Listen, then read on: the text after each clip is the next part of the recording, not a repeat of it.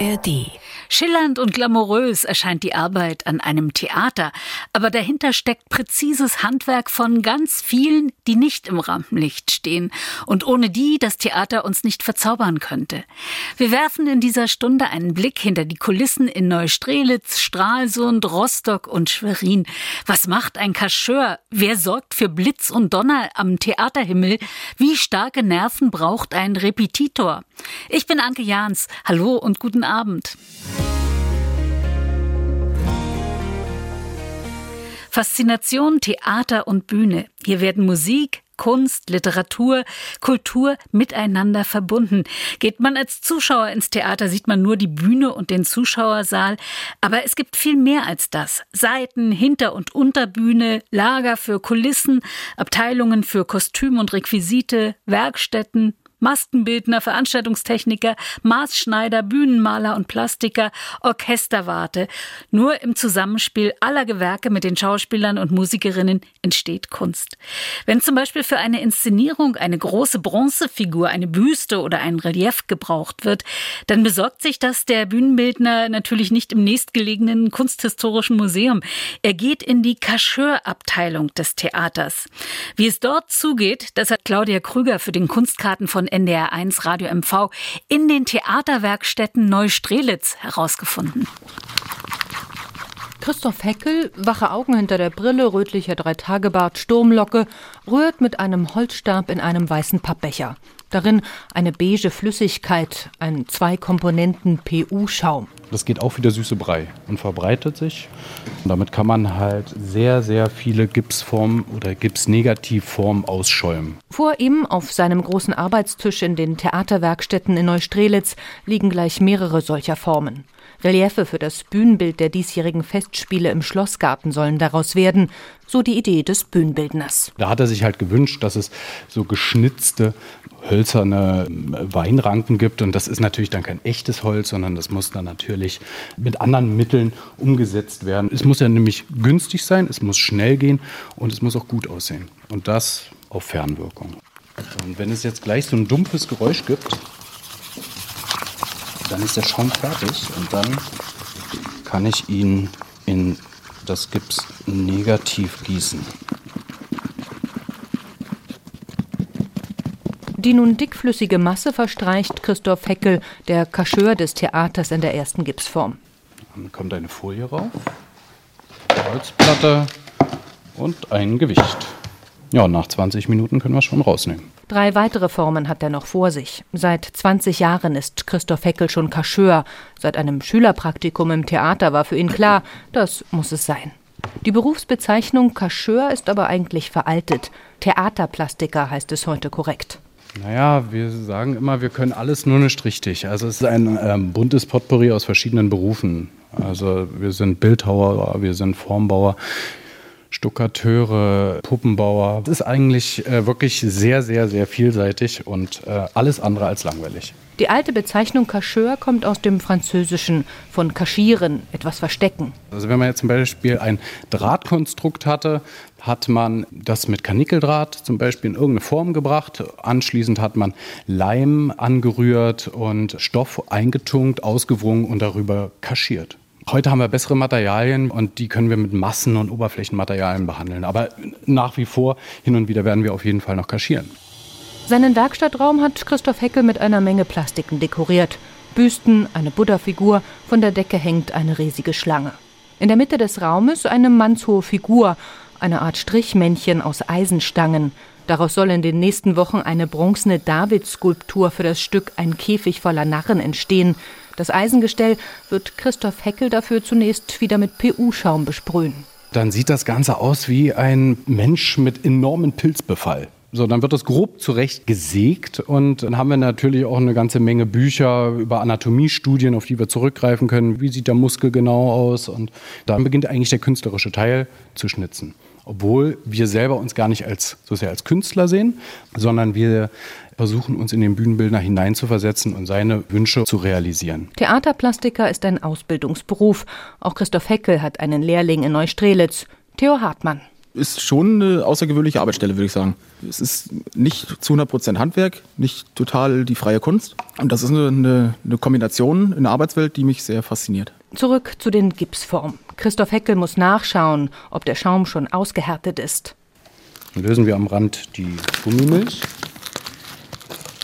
So, und da haben wir unseren ersten Abguss. Zum Vorschein kommen Weinreben mit großen Blättern. Später bemalt er die Abgüsse noch. Was dann wie Holz aussehen wird, ist eigentlich weich wie Schaumstoff. Eine Illusion eben für die Theaterbühne, leicht und widerstandsfähig. Im Juli werden die Weinreben von Christoph Heckel dann das Bühnenbild der Operette Victoria und ihr Husar bei den Neustrelitzer Festspielen im Schlossgarten zieren. Bevor Musikerinnen und Darsteller eine Oper oder ein Musical auf die Bühne bringen, müssen sie hart üben. Jeder Ton muss sitzen, der Rhythmus muss exakt sein, jede Silbe stimmen. Damit das klappt, helfen hinter den Kulissen sogenannte Repetitoren. Hans-Christoph Borg ist einer von ihnen am Volkstheater Rostock. Und Ramon Gavin hat ihn bei einer Probe besucht. Nur ein goldfarbenes Schild auf der Rückseite des Rostocker Volkstheaters verziert den ansonsten unscheinbaren Künstlereingang. Es geht durch leere Flure, vorbei am Saal des großen Hauses. Treppen winden sich ein paar Stockwerke nach oben, schon von weitem ist Musik zu hören.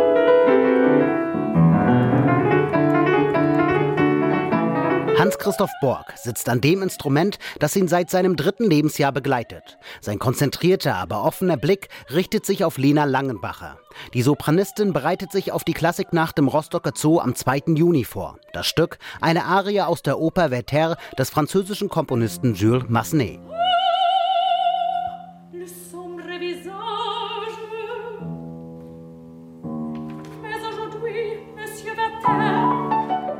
Wenn da Musik ist, da bin ich richtig. Das ist es. Das ist mein Leben, das ist mein Herz, so bin ich. Und dafür reicht es, dass der Proberaum von Klavierklängen und Gesangsstimme erfüllt wird. Viel mehr gibt es auch nicht, außer einem Notenständer, einer kleinen Bühne und ein paar Requisiten.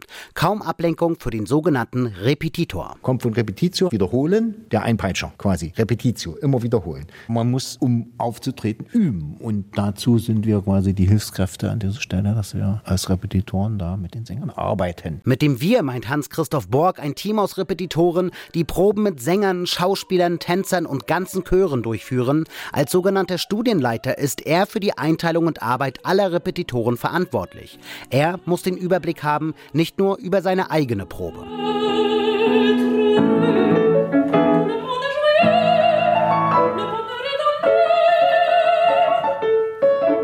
Für Lena Langenbacher ist die Arbeit mit dem Repetitor nicht wegzudenken. Was ich so wichtig finde, ist, dass man einen Korrepetitor hat, der auch sich reinfühlen kann wo gibt es Hürden? Wo muss man den Rhythmus nochmal angucken? Und das ist sowas, was sicherlich die Erfahrung macht, die jetzt zum Beispiel Herr Borg auch mitbringt. Das ist aber auch was, was man entweder hat oder nicht hat. Sein Können beweist Hans-Christoph Borg schon seit 23 Jahren am Volkstheater Rostock. Vielleicht gerade, weil er sich selbst nicht als großen Sänger sieht, versteht er die Komplexität des Singens. Man kann ein Instrument spielen und das Instrument ist außerhalb von einem selbst. Aber das Singen ist immer in einem selbst.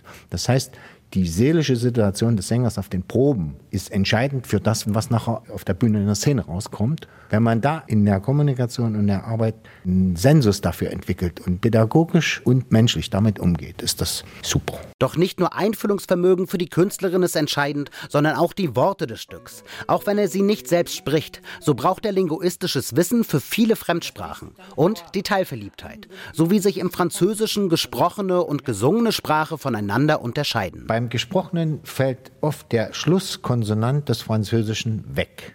Wenn ich singe, durch die Art und Weise, dass die Worte miteinander verbunden sind, taucht er plötzlich wieder auf. Wo immer das mal ganz typisch. Hier, Jardin Oh. Und das heißt der Jardin, also das geht zusammen. Jardin, Pillage. Das N würde gar nicht, wäre gar nicht vorgekommen. Ne? Und auch musikalisch ist der Repetitor gefordert, weil er gleich ein ganzes Orchester ersetzen muss. Sie sehen ja hier die Dekoration. Es gibt dann die sogenannten szenischen Proben und da üben wir das, was später mal mit Orchester aufgeführt wird.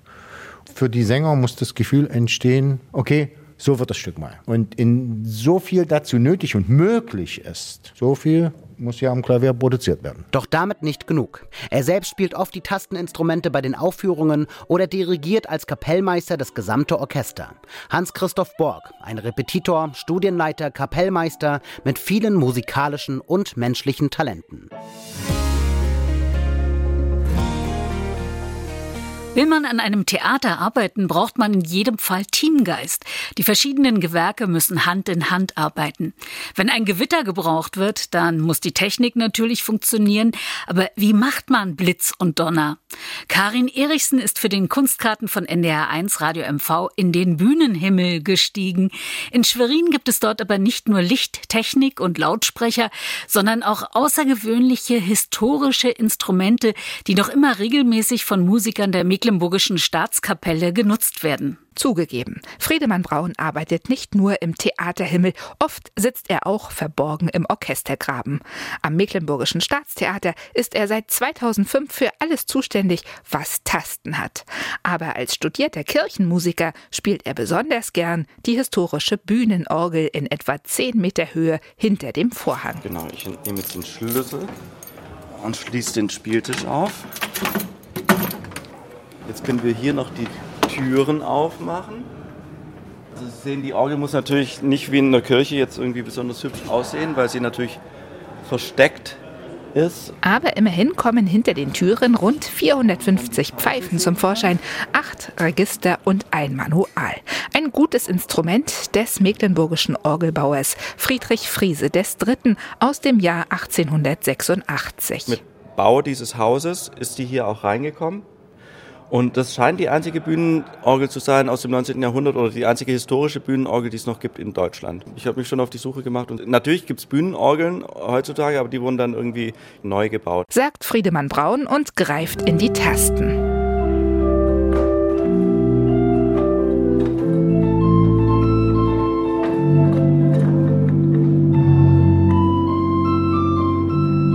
Und dass der Musiker von hier oben spielt, kommt relativ häufig vor. Peter Crumbs ist schon ein bisschen her, hat sie mitgespielt. Bei Othello spielt die Orgel mit. Natürlich ist bei Tosca eine tolle Orgelstelle drin.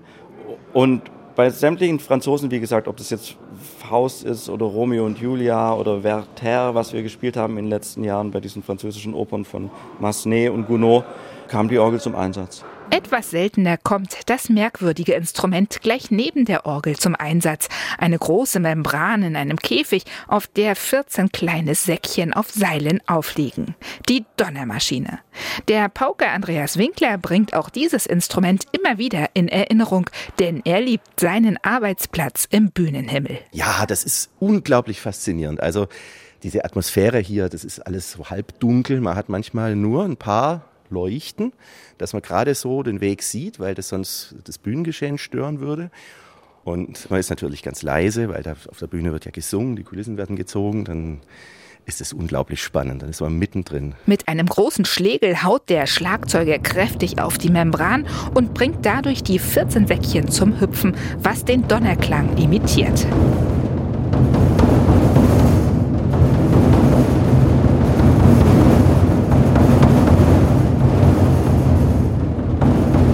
Eine schweißtreibende Tätigkeit. es ist anstrengend. Wir haben jetzt hier zum Teil schon ein bisschen Muskelkater, wenn wir ewig lang so donnern und wirbeln mussten. Und unten war das so ganz zart. Und die haben gesagt, wir sollen lauter. Und dann haben wir da angefangen, über Kopf ja, es ist ganz lustig. So geschehen zum Beispiel bei Othello, Rigoletto oder Orpheus in der Unterwelt. Und um das Unwetter komplett zu machen, steht auch noch eine historische Blitzmaschine zur Verfügung. Ein rund 15 Meter hoher Holzschacht, der sich bis in den Dachboden erstreckt. Da wird oben eine Kiste mit Eisenkugeln reingegeben. Die donnern dann runter. Unten ist ein Blech und das ist dann der Blitzeffekt. Den darf Andreas Winkler allerdings nicht auslösen. Dazu bräuchte er die Blitzerlaubnis, die jedoch nur ausgewählte Bühnentechniker besitzen. Zum Beispiel Hannes Roschbaschan, der zum Finale jetzt mal die Kugeln rollen lässt.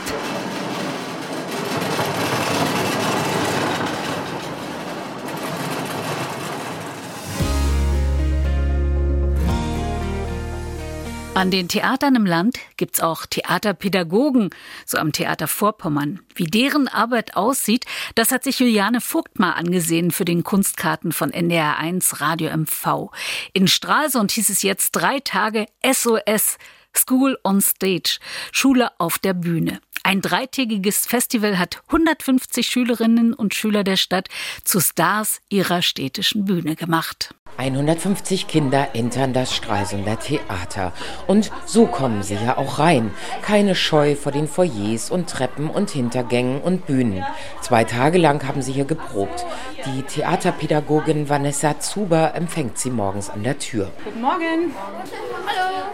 Ich finde, das ist wahnsinnig wichtig, auch mal über einen längeren Zeitraum einfach intensiv mit so einem künstlerischen Ausdrucksmittel zu arbeiten, weil sonst hat man den Fall, einen Workshop, der dauert eine Stunde, anderthalb und dann ist es auch schon wieder vorbei. Und klar kann man da irgendwie so ein paar Impulse geben, aber so richtig einsteigen und merken, okay, ah, das macht was mit mir, das sind die meisten nicht gewohnt. Eine großzügige Spende, der Sponsor hält sich vornehm zurück, hat dieses Projekt möglich gemacht. Das war natürlich also total toll für uns von der Theaterpädagogik, weil wir da freien Spielraum hatten und wir haben uns eben überlegt, ein Festival zu organisieren, sodass ja möglichst viele Kinder von möglichst vielen Schulen etwas davon haben. Die Kinder kommen aus sieben Stralsunder Schulen, proben drei Tage lang in Workshops und bekommen mittags eine warme Mahlzeit. Es sind sieben Workshops, die wir haben und das ist einmal Tanz, Performance, wir haben einen Trommelworkshop, Popcore, Musicalcore, darstellendes Spiel und eine Kurzfilmgruppe. Vanessa Zuber ist Theaterpädagogin am Theater Vorpommern. In diesen drei Tagen aber organisiert sie das Festival. Die Workshops werden von Theaterprofis wie dem Performancekünstler Marcel Sparmann aus Weimar geleitet. Die Kinder stehen im Kreis. Einer klatscht zu jemandem herüber, der klatscht zu jemand anderem weiter. Es geht schnell hin und her. Damit, das weiß auch Vanessa Zuber, kriegen alle Theaterpädagogen die Kinder morgens wach. Man sucht sich da so selbst immer sein, seine Methoden raus, die man auch selber gut findet, oder seine Spiele. Aber das ist so absoluter Standard, sag ich mal. Oder auch der Raumlauf vorhin. Damit steigt man oft ein. Im Chorprobenraum sind die Kinder schon wach. Arthur, Norwin, Tim und Chelsea lernen noch die Liedtexte für die Generalprobe. Ist schon aufgeregt. Ja. Und jetzt mussten wir es auch vor allem auswendig also, singen ja. und das ja. hat ein Glück bei uns gut funktioniert. Also ich werde auf jeden Fall Lampenfieber haben. Ich also auch, ich war schon auf jeden Fall. Der Text steht bei der Probe noch auf großen Zetteln, die auf dem Boden liegen. Er müsste Musik sein.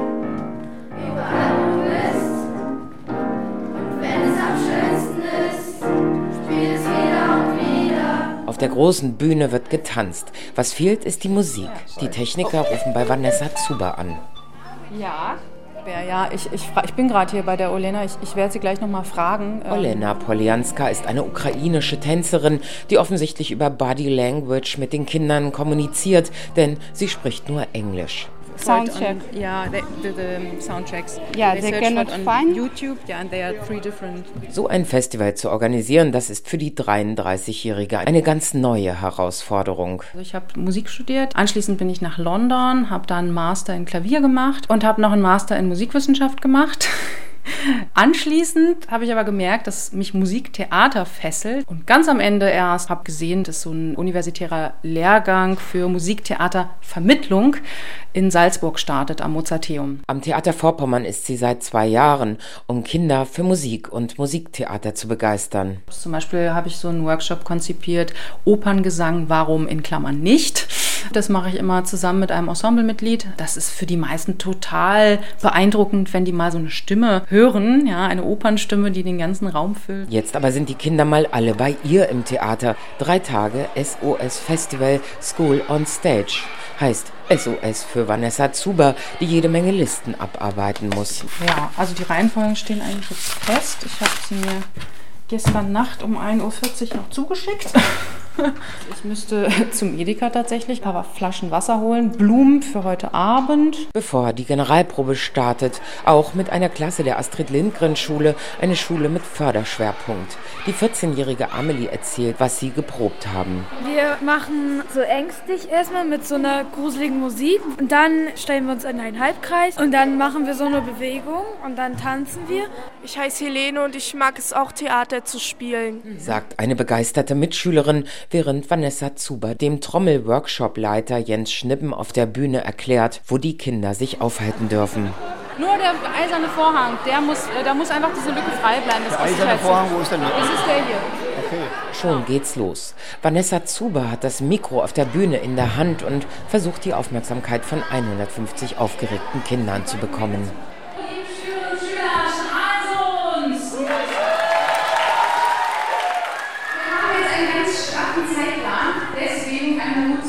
Der straffe Zeitplan wird sich dehnen, aber es läuft. Alle sieben Gruppen kommen auf die Bühne. Auch Vanessa Zuber atmet kurz durch, bevor es weitergeht. So viele Kinder im Theater sind, da geht mir wirklich das Herz auf und das ist schon allein genug erstmal für mich. Aber was halt ganz, ganz toll ist am heutigen Tag, dass eben alle Kinder auf der Bühne standen. Das macht einfach, also mich als Theaterpädagogin einfach wahnsinnig glücklich. Am Abend werden Eltern, Freunde und Verwandte der Kinder die Zuschauerreihen füllen. Eine Premiere vor ausverkauftem Haus. Mit Kindern, die erst vor Aufregung und dann vor Stolz geplatzt sind. Und einer Vanessa Zuber, die jetzt weiß, wie man Festivals organisiert. Der Sponsor ist übrigens auch zu den Aufführungen nicht gekommen, hört aber vielleicht diesen Kunstkarten.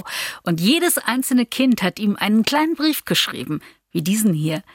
Danke, dass wir das Theater betreten konnten. Ich wollte schon immer mal auf einer Bühne sein. Konzerte zu erleben hat oft etwas Magisches. Dafür ist harte Arbeit auch hinter den Kulissen nötig. Es wäre ja furchtbar zum Beispiel, wenn ein Klavier verstimmt wäre. Aber dafür gibt es ja auch die Arbeit der Klavierbauer. Der Beruf ist bereits hunderte Jahre alt, doch die meisten Klavierbauer reparieren und warten die Instrumente, statt sie wirklich neu zu bauen. In Rostock haben sich in dieser Woche 160 Klavierbauer aus ganz Deutschland versammelt. Sie sind Mitglieder im Bund Deutscher Klavierbauer und nutzen die jährlichen Treffen für Weiterbildungen, aber auch um sich zu vernetzen und natürlich um miteinander zu musizieren. Nora Reinhardt war mit dabei. Viele Klavierbauer spielen selbst leidenschaftlich gerne Klavier und kommen dadurch auf den Beruf. So auch der Hamburger Simon Rempe, der als Klavierstimmer in der Hansestadt arbeitet und zweiter Vorsitzender im Bund der deutschen Klavierbauer ist. Er findet besonders den Klang und die Möglichkeiten des Instrumentes faszinierend. Das Schöne daran, selbst Klavier zu spielen, ist eigentlich, dass man die komplette Band hat. Also man hat äh, sozusagen Akkorde, man hat äh, eine Basslinie, man hat die Melodie und man braucht erstmal kein anderes Instrument, um vollen Klang zu erzeugen. Und das Schöne beim Klavierspielen ist auch, dass man sich aus seinem Alltag einfach mal rausbeamen kann. Bei dem Treffen in Rostock ging es zum Beispiel um die Erneuerung von Hammerköpfen, um Raumakustik im Wohnzimmer oder auch darum, wie ein Klavier nach historischen Klangbildern gestimmt werden kann. Der Klavierbauer Nils Bönig aus Braunschweig gab ein Seminar zum Thema Flügeldämpfung klingt schon ganz so, als würde es dämpfen. Wir haben hier einen ziemlich rohen Flügel, der noch eine Dämpfung braucht.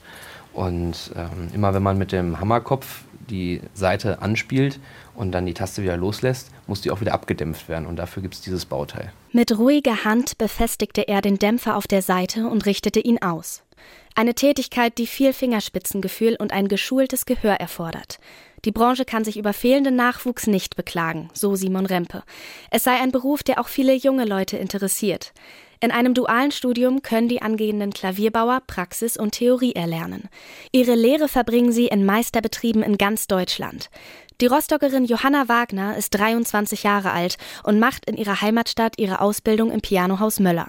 Sie hat mit sieben Jahren angefangen, Klavier zu spielen und erst vor wenigen Jahren den Entschluss gefasst, Klavierbauerin zu werden. Dadurch, dass mein Klavier selber kaputt gegangen ist, also es ist eine Seite gerissen und dann kam der Klavierbauer und der Klavierstimmer und hat sich das angeguckt und dadurch bin ich darauf gekommen und habe erstmal gesehen, was es diesen Beruf gibt und habe relativ schnell dann festgestellt, dass ich das total gerne mag, weil es Musik und Handwerk verbindet. Doch auch in dieser Branche gibt es immer wieder Herausforderungen.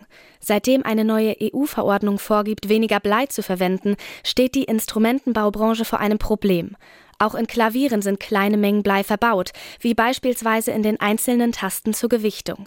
Bei der Tagung in Rostock wurde daher auch über Alternativen für den Werkstoff gesprochen. Eine Möglichkeit sind Tastengewichte aus Messing statt Blei. Die Arbeit der Klavierbauer beginnt immer wieder im Detail, um das große Ganze vollkommen zu machen, den Klang. So freut sich auch Simon Rempe immer wieder auf dieses eine besondere Gefühl. Es gibt natürlich nichts Schönere, gerade als Instrumentenbauer, das, was man dann repariert und geschraubt und versucht hat, alles schön einzustellen, dann am Ende auch ausprobiert. Das ist vor allem dann auch immer das Schöne, wenn man dann auf tollen äh, Bühnen ist, in großen Konzerthäusern. Da haben wir ja dann immer, bevor das Publikum reinkommt, äh, sind wir nochmal an dem Instrument. Dann ist es natürlich einfach toll, nochmal ein paar Takte selber zu spielen. Und nach ihrer Arbeit am Instrument machen Klavierbauer die Bühne frei für die Künstler. Menschen, die hinter den Kulissen der Theater in Mecklenburg-Vorpommern kreativ sind, die haben wir Ihnen in diesem Kunstkarten von NDR1 Radio MV heute vorgestellt.